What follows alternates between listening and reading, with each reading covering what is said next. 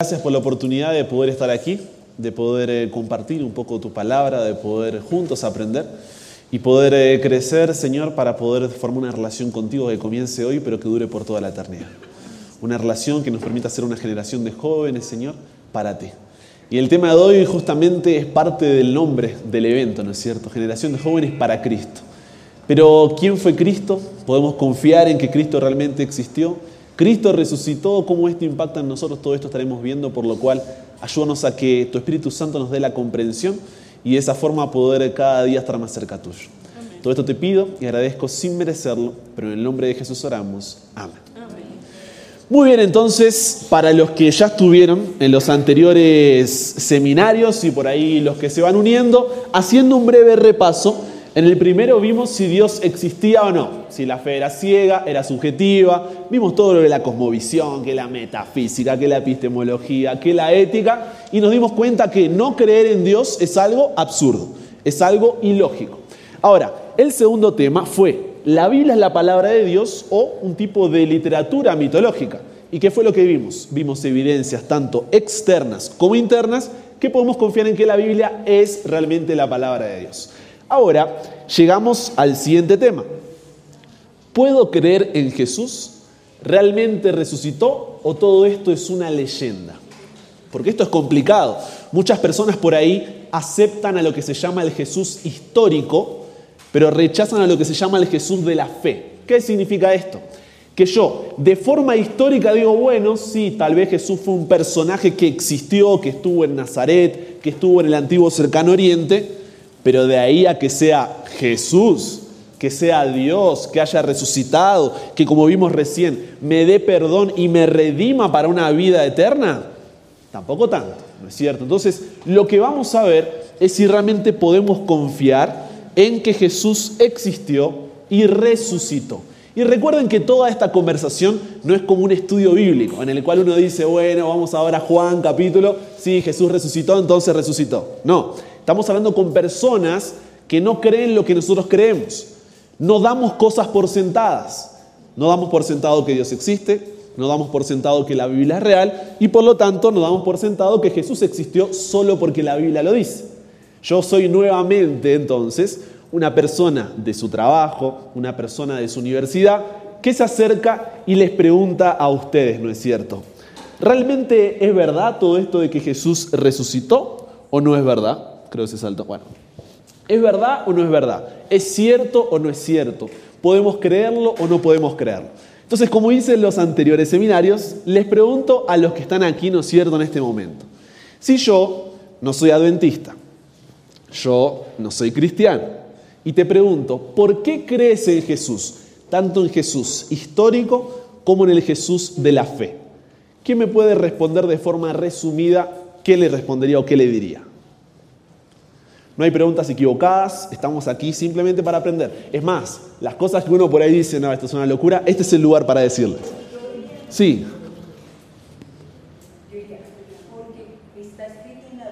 Sí.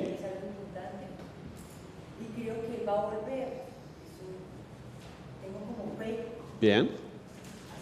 Pero fíjense, ¿qué dijo? Está escrito en la Biblia y para nosotros que ya estuvimos, ¿qué dijimos? ¿No? Incorrecto, si yo no creo en la Biblia, pero tú crees en la Biblia, todo bien que creas en la Biblia, pero yo no creo en la Biblia. Sí.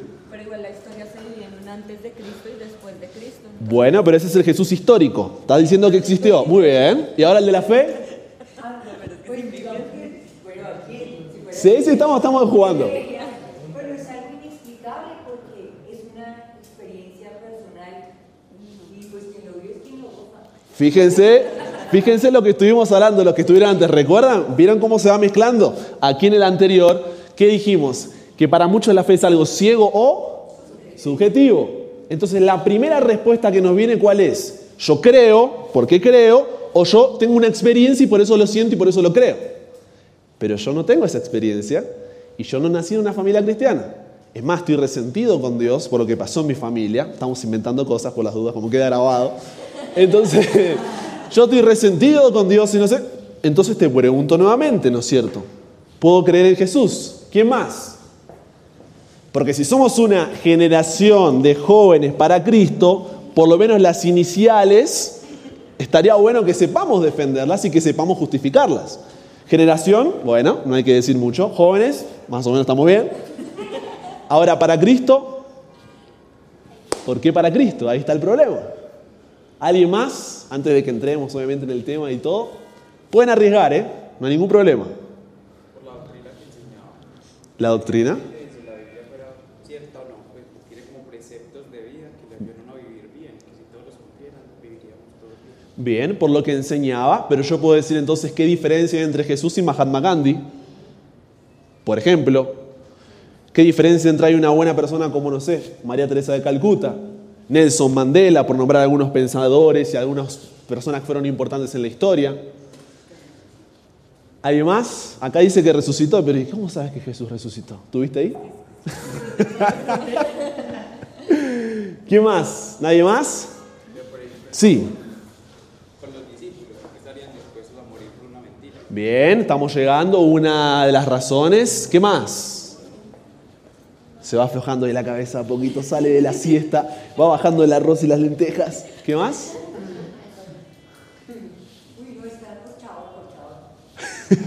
¿Listo? Bien. Avanzamos entonces y vamos juntos a ver esto. Eh, esto que estamos charlando se conoce como el trilema de Jesús. ¿Alguna vez escucharon hablar? Un pensador conocido como C.S. Lewis lo plantea diciendo que se llama el trilema de Jesús. ¿Por qué? Si decimos que Jesús es Dios, ¿qué es lo primero que tenemos que probar? ¿No es cierto? Jesús es Dios. Eso es lo que queremos saber, porque tenemos un Jesús histórico, hay evidencias históricas de que Jesús realmente estuvo en la tierra, nos vamos a meter en eso. Lo que queremos ver es si Jesús realmente es Dios y lo que él predicó es verdad, si ese evangelio realmente tiene un sentido. Entonces, cuando hablamos acerca del trilema de Jesús, si el propio Jesús dijo, yo soy Dios, hay dos posibilidades.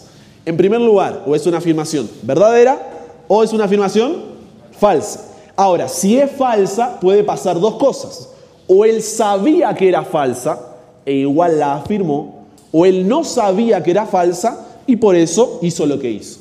Entonces, en el caso del mentiroso, estamos diciendo, Jesús dice que es Dios, pero eso es falso. Y él miente para hacer creer a todos de que él es Dios. La segunda opción es, él es lunático. Entonces, él no sabe en realidad que él es Jesús. Pero como tiene ciertos delirios esquizofrénicos y demás, él se cree el Hijo de Dios. Como que entra alguien acá y diga, soy un viajero intergaláctico. Nos vamos a reír. Es lo primero que va a suceder. ¿Por qué? Creemos que está loco. O la tercera opción es que dijo la verdad y realmente es Dios. Entonces, ¿cómo podemos ver cada una de estas? Bien, de forma simple nada más, el tema de mentiroso. Si Jesús era un mentiroso, ¿qué es lo que pasa? ¿Cuál es el problema con eso? En que toda su enseñanza, como mencionaba recién aquí José, ¿no es cierto? Como mencionaba José, está basada en una mentira. ¿Por qué? Porque Él nos dice a nosotros que no seamos mentirosos. Ahora, ¿cómo podemos decir que Jesús es un gran maestro moral, que fue una gran persona, que dividió la historia, si todo lo que Él habló no lo vivió? Si todo lo que Él dijo no lo actuó. Entonces hay un problema. Entonces Jesús no pudo ser un mentiroso. ¿Por qué? Porque toda su fama se construye sobre la verdad en realidad y no ser una mentira. Entonces, lógicamente, sin ni siquiera todavía ir a la Biblia, no podemos afirmar que Jesús era un gran maestro moral y a la vez era un mentiroso. No hay, no hay forma de que pasen las dos cosas. La siguiente es que Jesús era un lunático.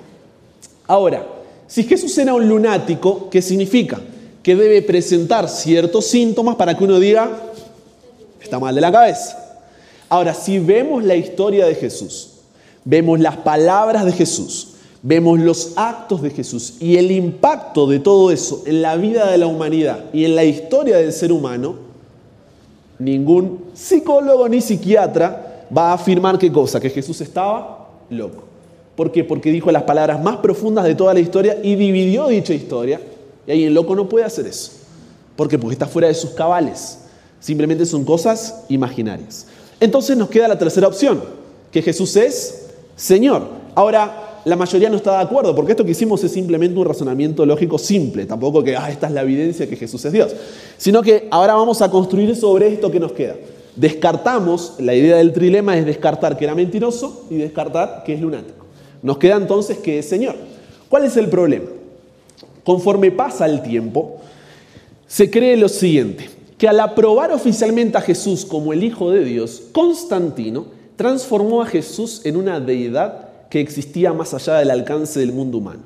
Una entidad cuyo poder era indiscutible, dice el libro del Código da Vinci o la película también que hubo el Código da Vinci, que lo que hizo fue marcar una gran era dentro de nuestra sociedad.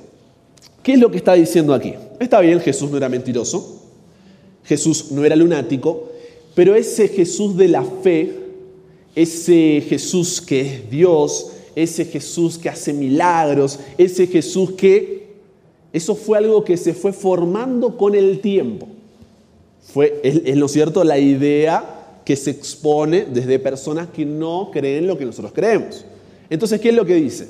No, todo eso se fue agregando después, de forma que Jesús era una persona normal, pero con el tiempo, como necesitaban, fueron adornando al personaje y se transformó en el superhéroe que hoy es.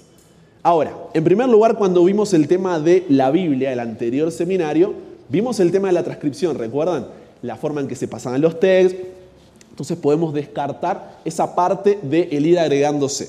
Pero ¿qué es lo que sucede? Constantino, ¿quién es? ¿Alguien sabe quién es Constantino? Un emperador. ¿Qué pasó con el emperador Constantino? Un poco de historia de la iglesia antigua.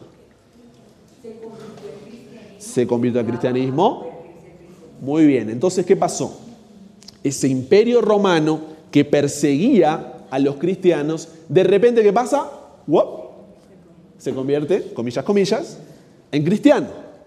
Entonces, todo el imperio romano pasa a tener como religión oficial el cristianismo. Obviamente, en ese sincretismo religioso, es decir, cuando se mezcla las creencias paganas del imperio romano y las creencias cristianas de la iglesia primitiva, todo se empieza a desvirtuar, a tergiversar. ¿Y qué es lo que sucede? Dicen que Constantino, están diferentes versiones, ¿no? Se dice que Constantino en realidad nunca se hizo cristiano, sino que vio en el cristianismo una opción para poder controlar su imperio y que sean, comillas, buenas personas. Entonces, ¿qué dice? Yo, Constantino, soy un emperador que quiere hacer que el pueblo esté tranquilo, que la sociedad sea equilibrada, que seamos buenas personas, que nos tratemos bien entre nosotros. Voy a hacer que todos crean en la Biblia y crean en Jesús. Y para hacer mejor la historia, como somos paganos y tenemos un montón de ideas y demás, vamos a agregarle cuestiones mitológicas a la Biblia para hacer más grande a Jesús. En otras palabras, lo vamos a inflar. Y lo que creen muchos historiadores hoy en día es, vamos a sacar la parte eh, mitológica, entre comillas, de la Biblia y dejamos solo lo que de verdad pasó. Entonces Jesús no sanó ciegos, no multiplicó los panes y los peces, no caminó sobre el agua, Jesús no estuvo, ¿no es cierto?, con los paralíticos, Jesús no, todas esas partes que son como fantasiosas, dicen, hay que dejarlas de lado. ¿Por qué? Porque fueron creadas para qué? Para que Constantino pueda moderar, pueda guiar todo lo que era imperio romano.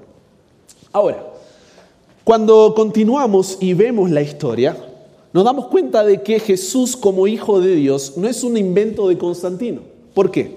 Solo un poquito de historia. En primer lugar tenemos el Nuevo Testamento, que fue lo que decía recién, ¿no es cierto?, allí, pero ahí todavía estamos usando la Biblia, es medio como hacer trampita, ¿no? Entonces continuamos y salimos de la Biblia como para estar en condiciones iguales. Tenemos Ignacio de Antioquía, año 110 después de Cristo, que dice, Dios encarnado, Dios mismo apareciendo en forma de hombre, hablando de Jesús. Justino Mártir, del 100 al 165 después de Cristo, siendo el verbo y el primogénito de Dios es igual a Dios. Ireneo, 177 después de Cristo, el Padre es Dios y el Hijo es Dios, pues el que es nacido de Dios es Dios. Melitón de Sardis, alrededor del año 177 después de Cristo, él fue hombre, pero él es Dios. Ah, Brian, pero estás haciendo trampa. ¿Por qué? Porque muchos de esos son judíos, cristianos también. Entonces, como así, si un cristiano dice que Jesús es Dios, es tranqui, no pasa nada. El escritor griego satírico, perdón, Luciano de Samosata, alrededor del año 170 después de Cristo, el filósofo romano Celso, alrededor del 177 después de Cristo, y Plinio el joven, alrededor del año 112 después de Cristo, también dejan claro que los primeros cristianos entendían que Jesús era divino. Entonces, cuando vemos la historia, fíjense qué importante es saber por qué creemos lo que creemos. Porque si no, todo pasa a ser o fe ciega o subjetiva, de experiencia, de sentimientos. Pero tenemos razones para creer en lo que creemos.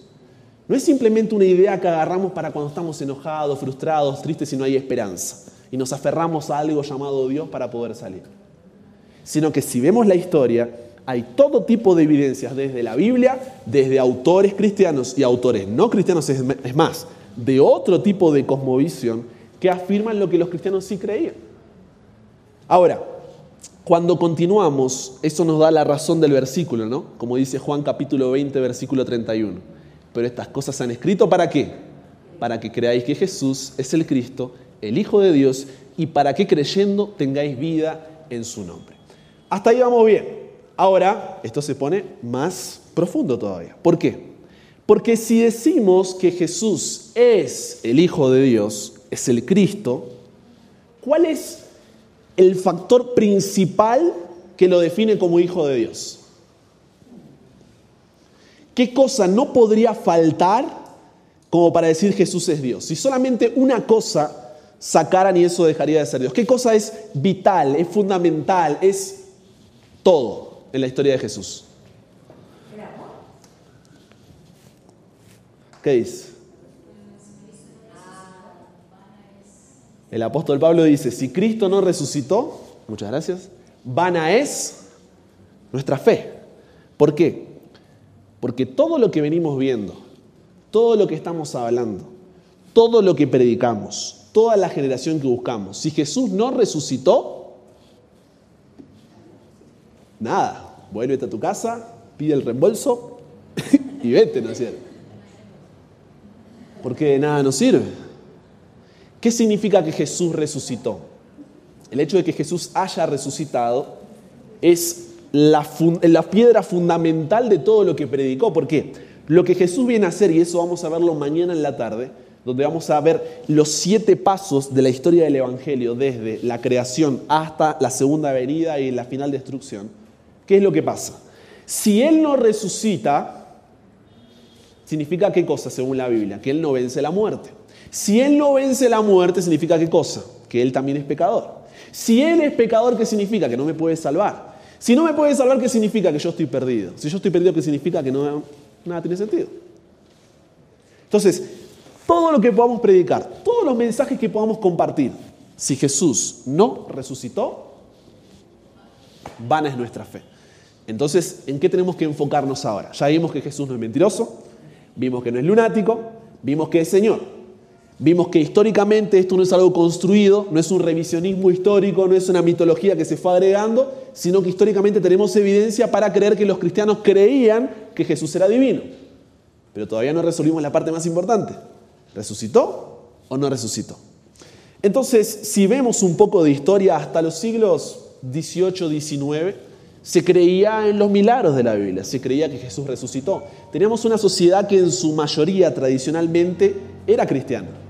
Hoy en día eso de a poquito se va moviendo, por más de que aquí en Latinoamérica por ahí sea un poco más fuerte. Cuando uno sale de aquí, y a veces incluso aquí mismo, pero cuando sale es peor todavía porque tenemos una sociedad más atea que cristiana. Ahora, ¿cómo pasa esto y por qué llegamos a esto? Hay dos argumentos antimilagros que se ponen de moda en aquella época. Estamos hablando de un poco antes de los siglos que le dije, 1600, 1700. Tenemos por un lado a Baruch Espinosa y por otro lado a David Hume. ¿Por qué? Cuando uno va a estudiar el por qué cree lo que cree, no es solamente yo creo esto y no me importa lo que cree el otro. Tengo que saber qué cree el otro para poder entablar una conversación. Si no, yo sé lo mío, pero no sé qué me va a decir.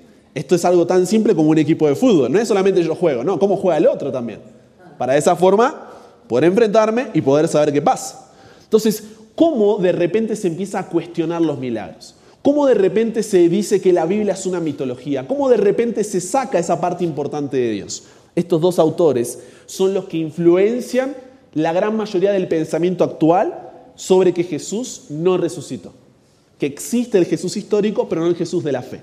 Tanto que estos autores, por ejemplo, son la base de universidades sumamente reconocidas como la propia Harvard, los cuales tienen a David Hume, pero allá arriba. Es como la base de toda su cosmovisión a la hora de estudiar estos temas.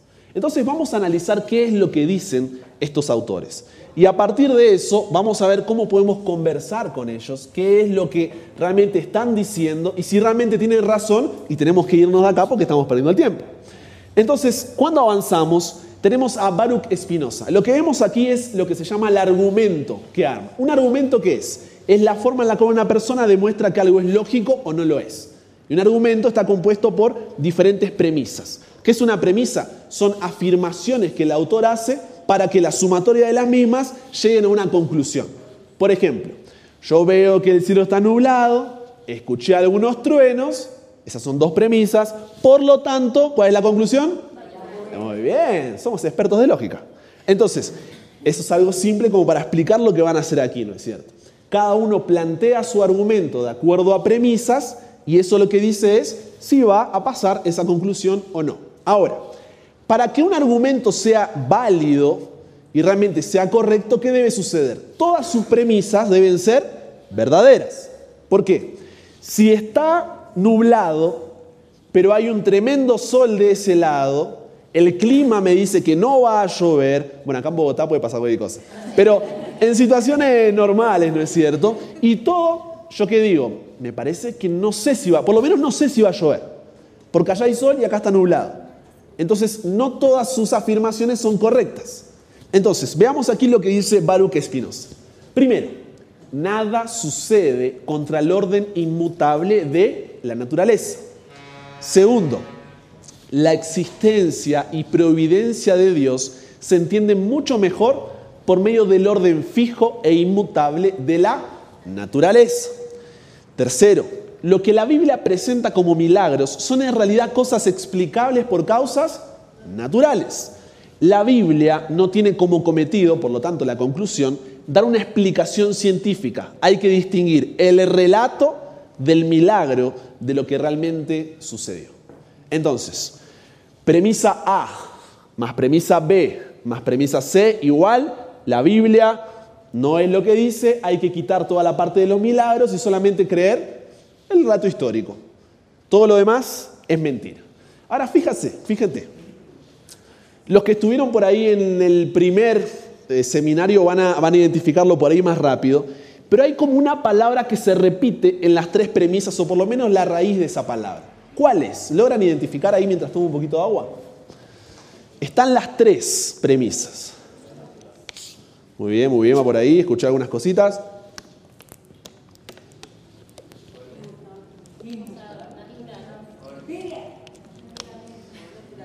¿Cuál? Naturaleza. Fíjate, nada sucede en contra del orden inmutable de la naturaleza. Por medio de la naturaleza. De por casana, naturales. Ahora, cuando vimos el tema de Dios, si Dios existía y demás, analizamos las cosmovisiones y todo, dijimos que tenía tres patas. La metafísica, lo que está fuera de mí, vimos la epistemología, lo que está dentro mío, y vimos la ética, ¿qué hago al respecto? Y vimos que en la parte metafísica, o sea, la forma como yo entiendo lo que pasa fuera de mí, a mi alrededor, ¿cuál era la más común? La naturalista. ¿Qué creía la naturalista? De que no hay nada fuera de lo natural, todo se puede explicar con causas naturales y físicas. Entonces, cuando uno va a averiguar un poco el trasfondo de Baruch Spinoza, ¿qué encontramos? Que Baruch Spinoza era un panteísta naturalista.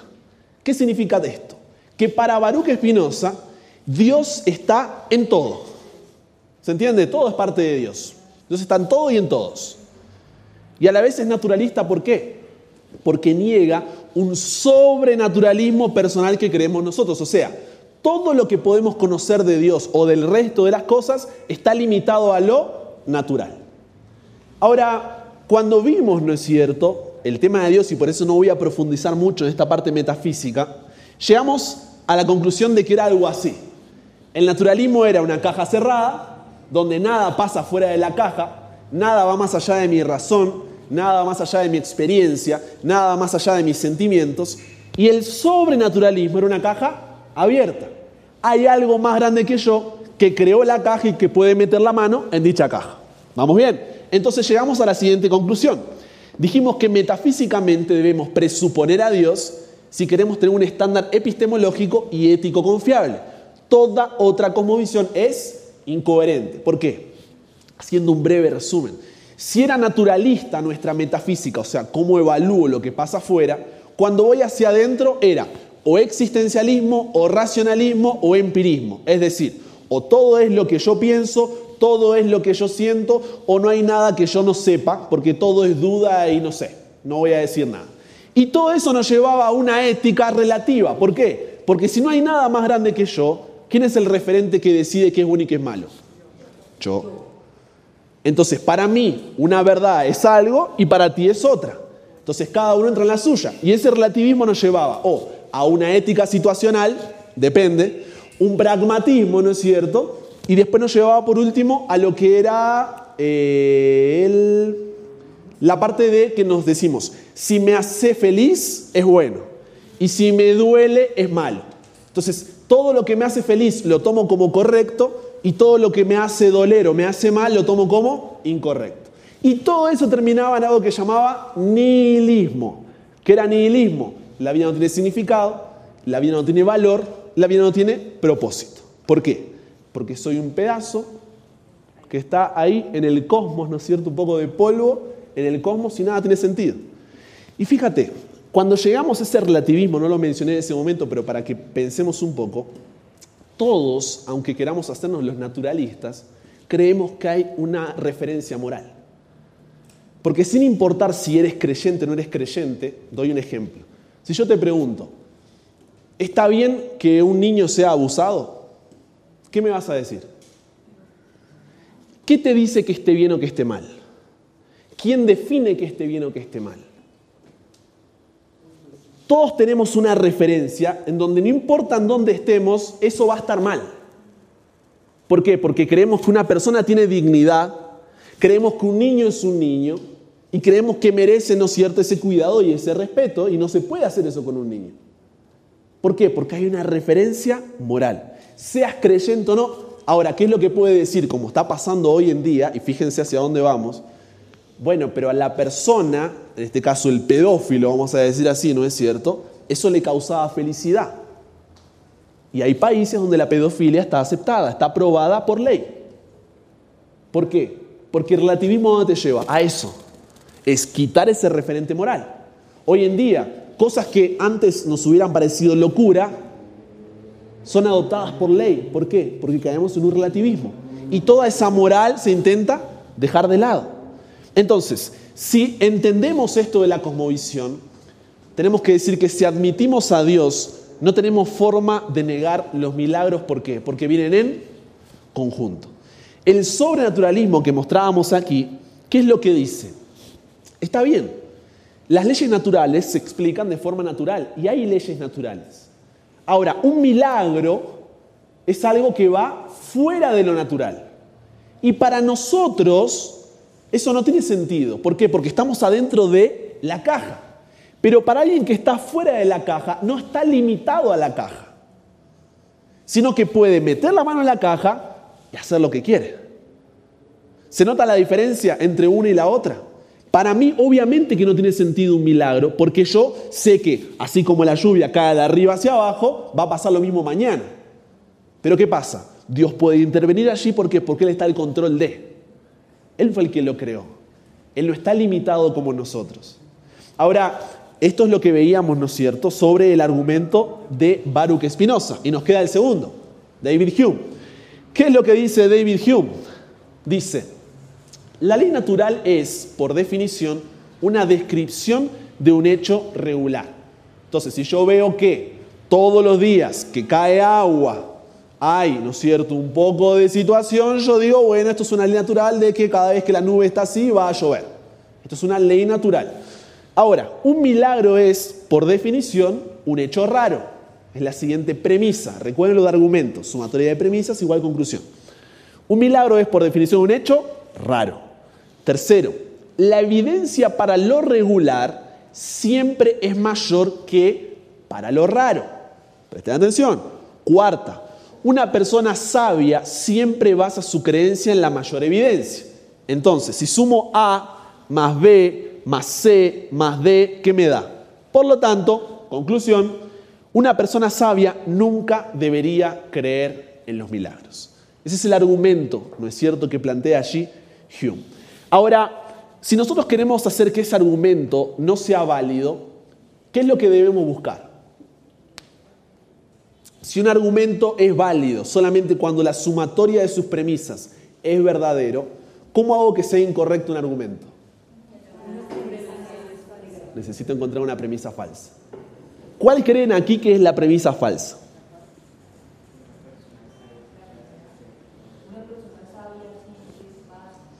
Antes. La evidencia para lo regular siempre es mayor que para lo raro. Y les voy a decir por qué. Esta es una premisa falsa y se los voy a leer para que sea bien claro lo que voy a decir. En primer lugar, lo que dice el argumento es que incluso si compruebo que algo es verdad, no debo creerlo por ser un evento raro. Entonces, imagínate que eres David Hume. Jesús resucita enfrente tuyo. Eso no es algo natural, es algo sobrenatural. Y aunque yo viera que Jesús resucita enfrente mío, no voy a creerlo. ¿Por qué? Porque la evidencia para lo regular siempre es mayor que para lo raro, entonces no puedo creerlo. Está ahí, vivito y coleando enfrente mío, pero no lo creo. ¿Por qué? Porque no es algo natural. Segunda razón, el problema no es si un evento es regular o raro. El problema es si tenemos buena evidencia del evento. ¿Por qué? Fíjate lo que hace David Hume. Dice, como la evidencia para lo regular es mayor que para lo raro, esto raro hay que descartarlo. Ahora, él no analiza la evidencia del evento raro. Él directamente lo descarta por ser raro. No es que yo digo, bueno, a ver, vamos a pesar las dos evidencias. Y lo que pese más va a ser lo cierto. No, como es raro, ni siquiera te escucho. No me interesa, lo descarto. Eh, pero tengo evidencia, no me importa. Entonces lo que hace es hacer esto. Eh, no veo, no veo, no sé. Prácticamente es eso. Por ser un evento raro, no lo considero, lo dejo de lado. ¿Cuál es el tercer problema?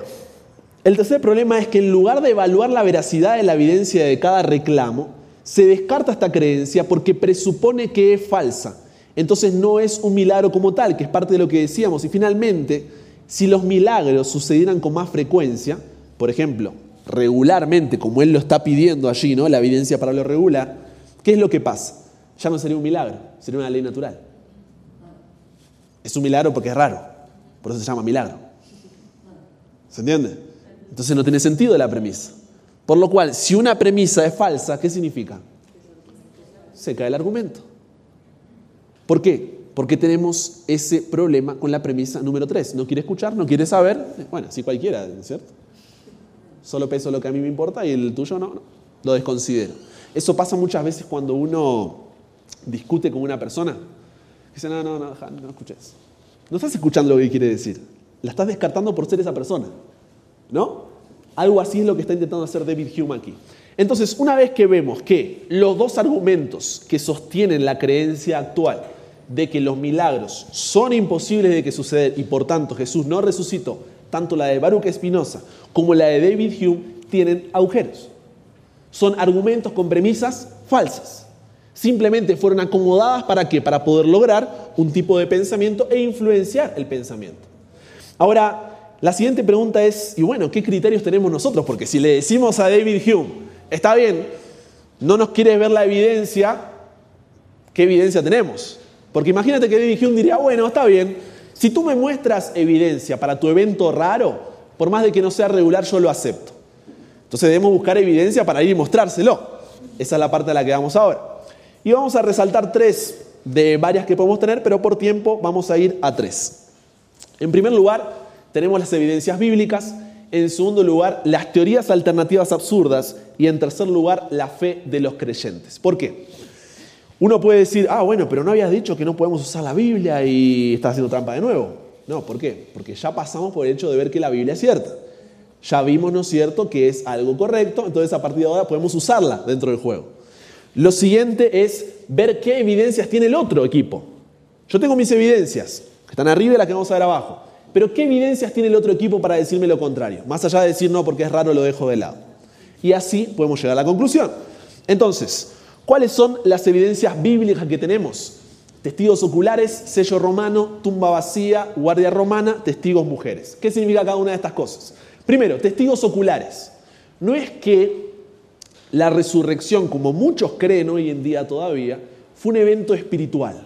Ah, Jesús resucitó en nuestros corazones, dicen. Ustedes se ríen, pero esto es algo serio. Para muchas personas Jesús resucitó, pero fue algo espiritual. Incluso, hablando un poco de historia de iglesia adventista, cuando en 1844 no pasa lo del gran chasco, muchos que dijeron Jesús regresó de forma espiritual. Es algo que se repitió.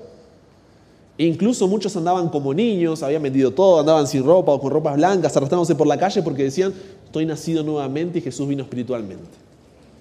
Entonces, en primer lugar, vemos que hay testigos oculares y esto es súper válido. ¿Por qué? Significa que no es algo que una persona vio y le estamos creyendo, no es algo que pasó en la mente de alguien o que alguien lo sintió, lo experimentó, así lo cree y demás, sino que el apóstol Pablo dice que más de 500 personas lo vieron.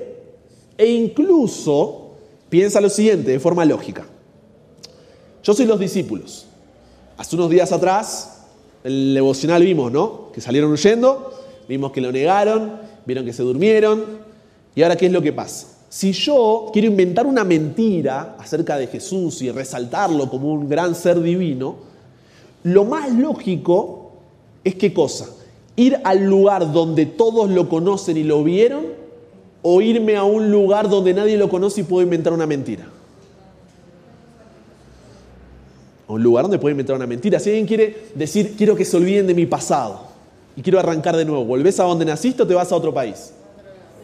¿Por qué? Porque nadie me conoce, nadie me puede juzgar, nadie puede decir nada. Entonces, si yo fuera un discípulo, ¿qué debería hacer? Me voy a Atenas, me voy a Roma y les predico allí. Total, ni saben lo que pasó aquí. Pero no, no solamente hubo testigos oculares, sino que ¿qué pasó? Sino que fueron y volvieron al lugar del evento donde personas que habían estado vivas y que vieron a Jesús estaban allí y podrían haberlos dicho que eran mentirosos. Esa es una historia inventada, si nadie lo vio, si nadie lo creyó, pero no, volvieron allí ¿por qué? Porque no tenían nada que ocultar. Si era algo conocido, si todos lo vieron. No tengo nada que ocultar. Vuelvo al mismo lugar donde sucedieron los hechos, aunque eso me cueste la vida, como vemos en hechos. Siguiente, sello romano. ¿Qué era un sello romano? El sello romano se colocaba para qué? Para que nadie pueda falsificar algo o romper algo, en este caso, ¿no es cierto?, que eran las ataduras que tenía todo lo que era la tumba. Si alguien abría esa carta o rompía ese sello, ¿qué sucedía? Muerto.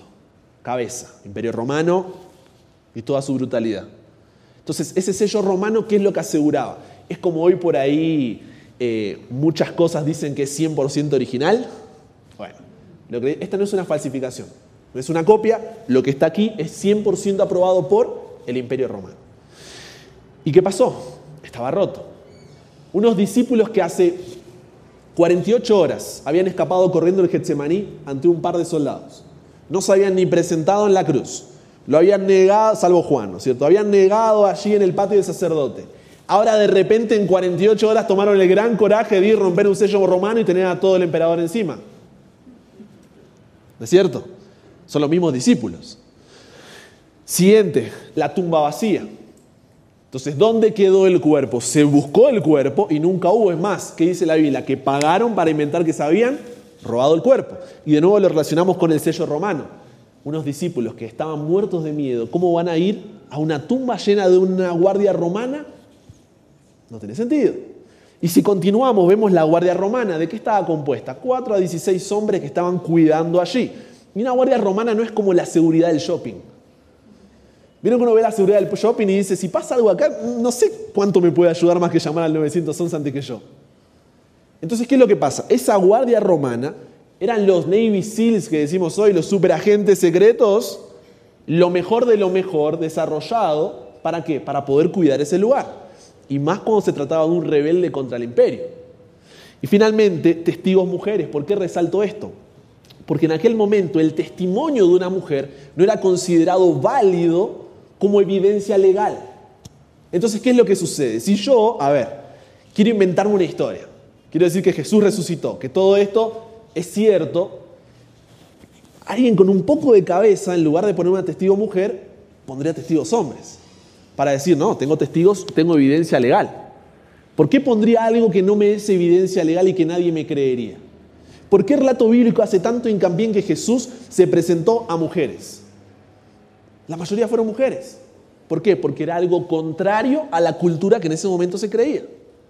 Entonces, el hecho de que haya testigos mujeres a la hora de volver a escribir el texto no tiene sentido. Es lo último que alguien haría. Es lo último que alguien creería. Ah, pero se le aparecían mujeres, iban a decir. Por eso nos da la razón más grande de que Jesús realmente estuvo allí. Ahora, continuando, ¿no es cierto? Esa es la evidencia bíblica. Tenemos las teorías absurdas. ¿Por qué? A ver, entonces si no me crees a mí con todas mis evidencias, ¿qué tienes tú para presentar? Es la pregunta, ¿no? Y estas son algunas de las opciones que tienen más valor dentro de lo que se presenta contrario a lo que creemos. Algunos dicen, no, Jesús no murió, Jesús se desmayó. ¿Cuál es el problema? Cuando una persona estaba en la cruz, los soldados romanos aseguraban de que estuviera muerto a tal punto que ¿qué hacían? Le partían los huesos. Entonces, al partirle los huesos aseguraban de que realmente había muerto. Y además, estamos hablando de verdugos profesionales. Lo mínimo como verdugo, ¿qué es? Saber si está vivo o está muerto. ¿No es cierto? Entonces, Jesús se desmayó, descartado. Tenía un hermano gemelo. Entonces, claro, voy a morir, manda el gemelo, me escondo y aparezco después de tres días. ¡tarán! Pero no hay evidencia para decir que Jesús tuvo un hermano gemelo. A mí se me puede ocurrir cualquier otra teoría, inventarla y ya está. No hay cómo probarlo, no hay una evidencia. Robaron su cuerpo. Ya vimos un poco en el anterior, ¿no es cierto? Con todo esto que no tiene sentido que hayan robado su cuerpo. Después, una alucinación masiva. ¿Qué pasó? Los cientos de personas tuvieron una esquizofrenia masiva, todos empezaron a estar locos. Cuando uno va y pregunta a un profesional del área de la salud mental, ¿qué es lo que te va a decir? Para que haya una alucinación masiva, primeramente tienen que darse un montón de cosas. Y en segundo lugar, las personas deben estar dentro de más o menos un mismo patrón para que esa alucinación se pueda dar. Y ha pasado, esto no es una... Parece chistoso, pero ha pasado muchas veces en la historia de alucinaciones masivas ha habido líderes religiosos, no cristianos, líderes religiosos que han juntado gente, la han llevado a un lugar y han hecho que todos se suiciden por el bien de la causa que estaban predicando. No cristianos, pero para que vean que puede pasar una alucinación masiva. Cientos de personas suicidándose juntas. Una locura, pero puede pasar psicológicamente hablando. Ahora, ¿qué es lo que sucede? Las razones para que eso suceda no se dan en lo que vemos con Jesús, porque eran personas de diferentes lugares, de diferentes cosmovisiones, de diferentes creencias. Era imposible, porque una alucinación masiva debe estar metida dentro de patrones. Otra de las teorías que plantean, era la tumba equivocada, estaba abierta otra, no esa. Pero tampoco hay ninguna evidencia, solamente se me ocurre. Era una alienígena, no hace falta decir nada. Séptimo, es un plagio, porque en muchas religiones hay dioses que resucitan de los muertos. Esto no es algo nuevo. Y es más, en una escuela sabática, no me acuerdo precisamente cuál es, pero creo que es cómo interpretar las escrituras, decía qué cosa. Que durante la historia vamos a ver muchos paralelismos de la Biblia con religiones paganas. ¿Por qué? Porque hay una religión base fundamental y de ahí hay diferentes distorsiones de dicha religión. Entonces, cosas que en la Biblia son normales, vemos la distorsión de lo mismo en otras religiones paganas. Por ejemplo, otras religiones paganas tenían sacrificios, tenían santuarios, tenían profetas, tenían profecías, tenían salvadores, tenían eh, vida eterna, tenían, o sea, todo lo que encontramos en la Biblia lo encontramos también en otras religiones. Pero cuando uno va e estudia un poco de historia, eso se lo llama paralelismo. ¿Por qué? Ah, porque dos cosas son parecidas, yo digo que es lo mismo. No, son parecidas, pero no significa que sea lo mismo. Lo que tengo que investigar es qué es lo que está detrás y cómo se llegó allí. Y cuando hacemos eso, el plagio realmente no tiene fuerza. No encontramos que haya un contexto dentro de esos paralelos que nos lleve a decir, ah, no, se copiaron, copiaron y pegaron. Y por último tenemos la musulmana. ¿Qué es lo que dice esta teoría musulmana? Dice lo siguiente. Antes de la flagelación, o sea, cuando Jesús pasa por toda la pasión de Cristo que lo conocemos, su espíritu sale de su cuerpo y se va al cielo. Entonces él realmente no murió, sino que fue su cuerpo y luego vuelve a reencarnarse Ahora, ¿cuál es el problema con esto? Nosotros no creemos en esa concepción dualista. ¿Por qué? El espíritu, el alma, el cuerpo. No, eso viene de Platón, influencia filosófica griega. Platón, Pitágoras, etcétera, etcétera, etcétera. Entonces, ¿qué es lo que pasa? Hay una concepción ya que no es bíblica. En segundo lugar, la musulmana surge más de siglos después con todo lo que es la creencia de los musulmanes. Entonces está totalmente distante de un relato cercano como es el bíblico. ¿Y qué vimos cuando estudiamos el tema de la Biblia? ¿Cómo veíamos que era más probable que algo suceda? Del evento, ¿cuánto tiempo pasa hasta que es registrado? ¿No es cierto? Más el número de copias, la forma de transcripción y demás. Entonces, algo que está en menos de 200, 300 años, algo que pasa más de mil años de... Hay un problema. Y encima se le ocurre, y no, no dice por qué. Cuando uno lo va a estudiar, porque ¿cuál es la evidencia para creer eso? No sé, se, se le ocurrió. O sea, no hay una evidencia para decir se le salió, se le ocurrió. O sea, no tienen cómo sustentarlo. Entonces, cuando vemos esto, el otro lado no tiene teorías para responder a la evidencia que nosotros sí tenemos. Porque no es solamente el otro lado preguntándome a mí, a ver, ¿qué evidencias tienes sobre que Jesús resucitó o no? No, ¿qué evidencias tú también no tienes de que resucitó? Ah, ninguna, yo tengo un montón. Pesa más la mía. E incluso, ¿no es cierto?, llegando al final, ahora sí, como ya vimos la Biblia, como ya vimos las teorías, podemos llegar a la experiencia. Porque no es lo primero, no es lo que me fundamenta, pero sí es parte de. Y ahí llegamos a la fe de los creyentes. ¿Por qué? 350 años después de que pasa la muerte de Jesús, más de 33 millones de cristianos hay en el imperio romano. 400 años después de la muerte y resurrección de Jesús, más del 56% de lo que es el imperio romano es cristiano. Ahora, ¿cómo todo esto iba a pasar? Basado en una mentira. ¿Cómo la historia cambió, a tal punto que decíamos al comienzo, ¿no? que la dividió, si todo esto era una mentira? ¿Por qué toda esta gente moriría en los diferentes tipos de muertes que vimos? Encarcelados, crucificados, descuartizados, quemados, isolados. Todo este tipo de muertes, ¿por qué? Por nada. ¿Por una mentira? ¿Porque se juntaron 12 amigos en el aposento alto e inventaron la historia de Jesús? Estuvieron dispuestos a morir ¿por qué? Porque sabían que lo cual creían realmente era una verdad. Entonces cuando yo miro un poco hacia atrás digo, es una locura solo.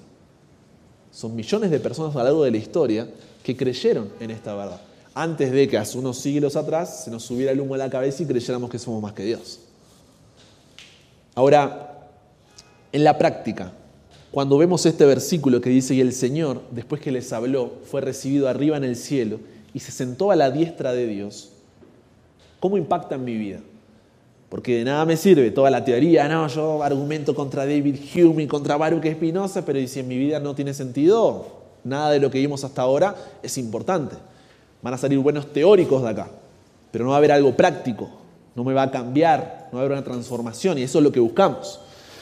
Entonces, en primer lugar, ¿qué es lo que dice primera de Juan 4, 18 sería ahí, perdón, me olvidé del 1? Dice, el que no ama no ha conocido a Dios, ¿por qué? Porque Dios es amor. Primera de Juan 4, 18. El que no ama no ha conocido a Dios porque Dios es amor. ¿Por qué? Lo primero que me hace ver esto es, Jesús se despojó a sí mismo, siendo él Dios, se anonadó, como vimos ayer, ¿no es cierto? Se hizo hombre y fue obediente, dice Filipenses 2, obediente hasta muerte de cruz. Y no solamente eso, sino que resucitó venciendo la muerte. Y eso a mí solamente debería llevarme a una sola respuesta. ¿Cuál? Amor. Adoración. ¿Por qué? Porque ese Dios que vimos en el seminario 1 se humilló a ser como yo, decía ayer, no siento el doctor, un gusano, una cucaracha, no es realmente nadie, y luego encima muere, pero resucita. Eso solo me puede llevar a la adoración. Por eso decíamos, ¿no es cierto?, en el devocional y en el culto, hablamos de que el lugar más alto en el que podemos estar es ¿dónde? A los pies de la cruz. Porque no tengo cómo explicarlo. No tengo cómo O sea, no hay nada que yo pueda hacer en esta vida, ni aunque tuviera 16.000 más, como para poder responder al amor tan grande que Dios tiene por mí. Entonces, eso lo único que me lleva es a el amor. Algunos ven eh, en las redes sociales esos videos de eh, personas que les donaron algún órgano a alguien y luego se reencuentran con el niño que le dieron el corazón, el pulmón y se abrazan porque le dio vida. y toda una historia de honra, de gratitud, y solamente porque le donó, ¿no es cierto?, un órgano. Ahora, eso lleva a la persona a lágrimas, a gratitud, a una vida de honra por lo que hizo por él. Y nosotros tenemos un Dios que se humilla como nosotros, es obediente, muere en la cruz y somos indiferentes. Otra vez, hay una pérdida de perspectiva. ¿Por qué? Porque estamos intentando mirar hacia adentro. Y si miramos hacia adentro nunca vamos a poder ver lo que pasa arriba. Y lo más grande que va a ser yo, porque esto es lo más grande que puedo ver. Ahora, lo siguiente, además de amor y adoración, ¿qué es? Dice, y si el espíritu de aquel que levantó de los muertos a Jesús mora en vosotros, el que levantó de los muertos a Cristo Jesús vivificará también vuestros cuerpos mortales por su espíritu que mora en vosotros. ¿Qué es lo que está diciendo allí? El mismo Espíritu Santo que resucitó a Jesús de los muertos, que hizo ese milagro, es el mismo Espíritu Santo que quiere obrar en tu corazón y en el mío para poder cambiarlo, para poder transformarnos, para darnos ese nuevo nacimiento. Entonces, el ver que Jesús resucitó y eso es algo real, significa que yo tengo la posibilidad también de no solamente ser perdonado de mi pecado, como veíamos hace unos minutos atrás, sino ser redimido del mismo. Porque aunque yo no puedo, el Espíritu Santo sí puede obrar en mí. Y Él sí puede cambiarme. Y veremos un poco más de eso cuando hablemos en el próximo seminario sobre el mensaje del Evangelio y específicamente la parte de la santificación cuando no puedo hacer lo que sí quiero hacer, cuando quiero ser obediente pero no puedo, cuando quiero dejar ese pecado pero no lo puedo soltar, cuando caigo repetidas veces en lo mismo. Y veremos la relación que hay con el Espíritu Santo. Entonces, en primer lugar vimos adoración y amor. En segundo lugar, poder.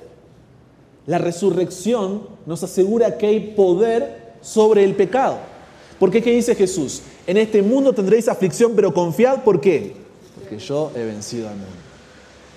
Ahora, cuando continuamos, lo siguiente que es, dice, no tenemos un sumo sacerdote que no pueda compadecerse de nuestras debilidades, sino uno que fue tentado en todo, según nuestra semejanza, pero sin pecado. ¿Por qué? Porque si Jesús hubiera pecado, ¿podría haber resucitado? No. Él vence la muerte, ¿por qué? Porque Él no pecó. Entonces, como resucita, porque no tenía pecado, ¿qué puedo hacer? Acerquémonos pues confiadamente al trono de la gracia para alcanzar misericordia y hallar gracia para el oportuno socorro. O sea, esa resurrección me da confianza para poder ir a Dios. ¿Por qué? Porque entiendo que no se trata de mis méritos, sino de los suyos. Entiendo que no se trata de que yo sea digno o merecedor de algo, sino que Él fue digno y Él fue merecedor y por eso yo puedo acercarme a Él. Pero fíjate cómo el orgullo, la soberbia y la arrogancia es tan grande que yo creo que todavía tengo que hacer algo. A tal punto que él tiene que especificar, ¿no es cierto?, en Efesios 2. No por obras para que nadie se gloríe, para que nadie se la crea, para que nadie... Entonces eso me permite tener confianza. ¿Por qué? Porque si Jesús resucitó significa que Él vino, vivió una vida como la mía y comprende lo que me pasa. Cuando veíamos la metafísica decíamos que el naturalismo lo que decía es no hay nada fuera de mí.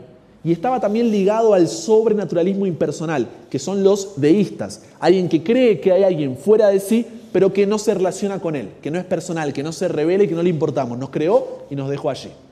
Ahora, cuando vamos a la cosmovisión cristiana, que es sobrenaturalista, pero personal, lo que está diciendo es qué cosa.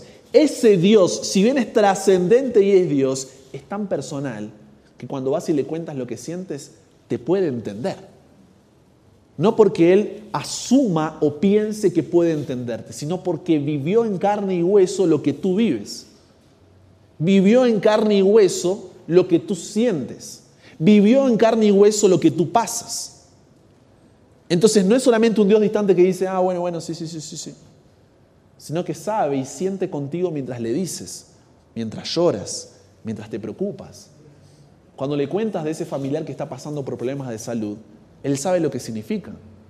Se le murió José. Cuando le cuentas acerca del rechazo familiar, él sabe lo que significa. Sus hermanos no lo querían. Cuando le cuentas acerca de la traición de los amigos, él sabe lo que significa. Pregúntale a Judas. Cuando le cuentas acerca de perder a un ser querido, pregúntale lo que significa. Él perdió a sus propios padres, a su propia madre, le dice, aquí tienes tu hijo y se tuvo que ir. Entonces, cuando vemos eso, encontramos a un Jesús, estoy mencionando algunas cosas simplemente por mencionar, un Jesús que sabe cómo me siento. Jesús que pasó por la presión de grupos de los amigos. Imagínate que todo lo que conocemos de Jesús y tenemos allí en la palabra de Dios mayormente se resume a tres años de ministerio. Tres años. Treinta años crecían sabiduría y gracia para con Dios y con los hombres. Tres años para marcar la historia de una persona normal. Tres años. Y eso que la parte de los discípulos es mucho más breve todavía.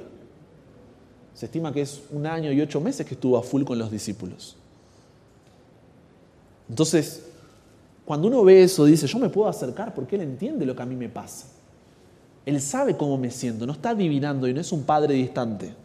Él entiende porque pasó por lo que yo pasé y más. Ahora, además de confianza, nos da algo muy lindo. Primera de Tesalonicenses capítulo 4, 14 dice, si creemos que Jesús murió y resucitó, así también traerá Dios con Jesús a los que durmieron en Él. Porque no solamente nos da poder, no solamente nos da confianza, sino que también nos da esperanza.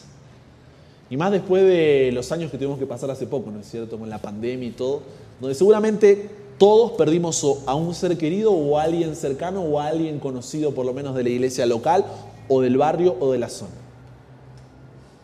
A algunos eso le va a pegar más fuerte porque es más cercano y a otros por ahí lo van a entender y no va a ser tan cercano, pero por lo menos saben de lo que estoy hablando porque vivieron en ese momento.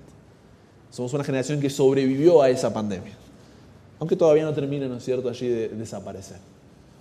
Ahora, ¿qué es lo que sucede? El hecho de que Jesús haya resucitado nos da la esperanza de que ese no es el final, de que ese ser querido que extrañamos, ese hermano de iglesia que ya no está, esa persona que realmente era importante y que uno todavía la llora en silencio, la vamos a poder reencontrar. Que no se termina todo aquí, que hay algo más. Entonces, cuando yo tengo esa esperanza, mi relación con Jesús es otra, porque la resurrección no es solo un hecho histórico que yo estuve discutiendo aquí con Spinoza y con Hume, sino que me da esperanza. Y esa esperanza, ¿qué es lo que me permite? El mismo capítulo de Tesalonicenses dice, para que no os entristezcáis, les voy a explicar qué es lo que pasa y cuál es la esperanza de la resurrección. ¿Por qué? Porque nos permite seguir adelante, nos permite seguir luchando, nos permite honrar las vidas de aquellos que ya no están con nosotros. ¿Por qué? porque hay algo por lo cual vivir. No llegamos a ese nihilismo donde ya no hay nada de bueno, fue un polvo más que se fue. No, es alguien que realmente era importante para mí, al cual amaba y que sé que puedo volver a reencontrarme con él. Y no solamente eso, sino que me muestra la importancia del mensaje que tengo que compartir. Porque a veces uno tan cómodo a esas personas que son cerca nuestro, nuestros familiares, nuestros amigos, que no creen en Dios y que van camino hacia la muerte, porque ese es el camino de la vida, ¿no es cierto? En poco o más tiempo va a suceder. Yo quiero encontrarlo cuando sea la vida eterna, entonces no me puedo quedar callado. Porque si yo veo un edificio en llamas, no voy a decir, bueno, tendría que haber bajado por el ascensor y no la escalera, o al revés. Yo quiero ir y salvar a la persona que está allá adentro. Y voy a hacer todo con tal de salvarla porque, porque amo a esa persona.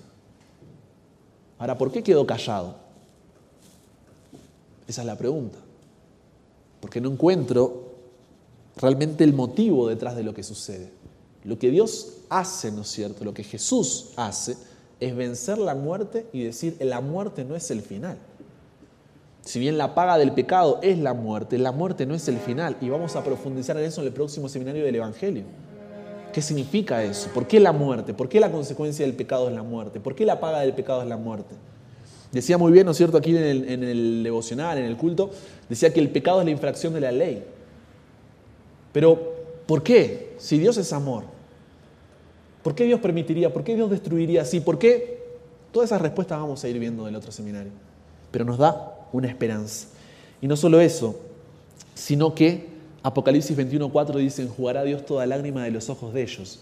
Y ya no habrá muerte, ni habrá más llanto, ni clamor, ni dolor, porque las primeras cosas pasaron. También nos da victoria. Tenemos victoria en el nombre de Jesús. La victoria de Jesús en la cruz y su resurrección aseguran, como decíamos ayer, ¿no es cierto? Es la garantía de que yo también tengo victoria. De que yo también puedo tener victoria en el nombre de Jesús. No por algo que yo haga, sino por lo que Él hizo por mí. Entonces, cuando entendemos esto, de repente la resurrección empieza a tener sentido. Y la resurrección no es solamente algo que debemos aprender a defender, sino algo que debe darnos la seguridad para poder tener una vida de adoración, de amor, de poder, de confianza, de esperanza, una vida de victoria. Porque solamente en ese momento es que podemos decir somos una generación de jóvenes para Cristo.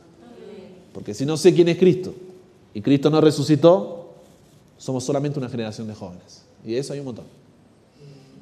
Entonces, qué importante es, ¿no es cierto?, que podamos tener en cuenta esto, que podamos reflexionar sobre esto y todo esto va a tener mucho más sentido todavía, como decía, en el siguiente seminario con el mensaje del Evangelio. ¿Por qué Jesús tuvo que resucitar? ¿Por qué Jesús tuvo que venir a morir? ¿Por qué Él? ¿Por qué no otro? ¿De qué nos salvó? ¿De Satanás, del pecado, de su propia ira? Uf, hay muchísimo para profundizar allí, para poder entender realmente qué significa la resurrección. Pero por ahora, lo que venimos viendo es progresivo. Entendimos que Dios existe. Es una fe ciega o subjetiva, atada a mis sentimientos o a lo que yo creo. Vimos evidencias para ello y la mayor evidencia es una vida transformada. La segunda, ¿no es cierto?, es que Jesús resucitó. No era ni un lunático ni un mentiroso, sino que era Señor. Esto no fue algo que pasó en la historia, un revisionismo histórico, sino que tenemos evidencias en contra de los máximos argumentos para decir Jesús realmente existió y luego tenemos evidencias para decir que no solo existió, sino que también resucitó. Entonces, cuando vemos esto, vemos a Dios, vemos la Biblia que me salté y vemos a Jesús, tenemos que hay algo fuera de nosotros, un Dios, ese Dios se revela a través de su palabra, pero no solamente eso, sino que se hace uno como nosotros y ese es Jesús que es Dios. Entonces, cuando yo comprendo a Dios, la Biblia y Jesús, la pregunta es, ¿cuál es el mensaje que todo esto me trae? ¿Cuál es el mensaje que Dios tiene para mí? ¿Cuál es la cosmovisión que la Biblia quiere darme? ¿Y cómo la vida de Jesús impacta la mía? Y eso es el mensaje del Evangelio. Entonces vamos a tratar eso en el próximo seminario y finalmente lo que veremos es, ahora que comprendo el mensaje del Evangelio, cómo eso me lleva a una relación práctica con Jesús. ¿Qué significa? ¿Qué tipo de relación? ¿Estoy teniendo la verdadera relación o qué está pasando? Entonces de esa forma vamos en esa progresión que nos permita realmente poder cumplir el propósito para el cual estamos todos acá. Entonces quiero cerrar con una oración para pedirle a Dios, nos ponemos en pie como ya creo que termina acá, ¿no es cierto? Nos ponemos en pie para poder pedirle a Dios que nos ayude a apreciar, a ver, a creer en realmente esa resurrección y que no sea solamente algo lejano, una historia de la Biblia o algo que repaso en Semana Santa, sino algo que impacta mi vida hoy y por toda la eternidad. Oramos. Querido Dios, gracias por la oportunidad de poder estar aquí, de poder tener este seminario, de poder compartir tu palabra, Dios. Realmente son temas pesados, son temas que no acostumbramos a tratar y que muchas veces damos por sentado. Sin embargo, en una cultura que realmente es totalmente contraria a la nuestra, a la bíblica, es importante que podamos saber por qué creemos lo que creemos. Porque de otra forma seguiremos siendo arrastrados por la corriente. Y no queremos eso, Dios. Estamos cansados de huir, de ser indiferentes, de negarte. Lo que queremos realmente es poder ser una generación de jóvenes para ti una generación que se levante, que plante bandera y que pueda llevar el mensaje de los tres ángeles a esta generación que tanto lo necesita. Pero sobre todo la generación que quiera verte regresar, que quiera pasar la eternidad a tu lado. Cada uno, Señor, tiene sus luchas, cada uno tiene sus dificultades, pero te pido que no salgamos de aquí como llegamos, sino que tu Santo Espíritu pueda ungirnos, que realmente podamos ser llenos de ti y podamos de esa forma impactar nuestra vida pero también la del mundo que nos rodea. No es fácil, Dios, hay decisiones que tomar, hay compromisos que hacer y vidas que consagrar. Pero que este sea el primer paso, Señor, de una caminada contigo que sea eterna. De una caminada contigo que realmente nos permita en nuestra universidad, en nuestro trabajo, en nuestra familia, en poder defender la palabra, en dar razón de nuestra esperanza y de esa forma tener la seguridad de que un poquito y no tardarás más, sino que regresarás. Y que tu promesa no la retardas, sino que nos estás dando tiempo para que realmente nos pongamos las pilas y hagamos las cosas como corresponde. Por lo cual Dios nos entregamos hoy a ti. Cámbianos, renuévanos, transfórmanos, somos tuyos y que en tu resurrección encontremos adoración, amor, esperanza, confianza, poder, pero sobre todo victoria.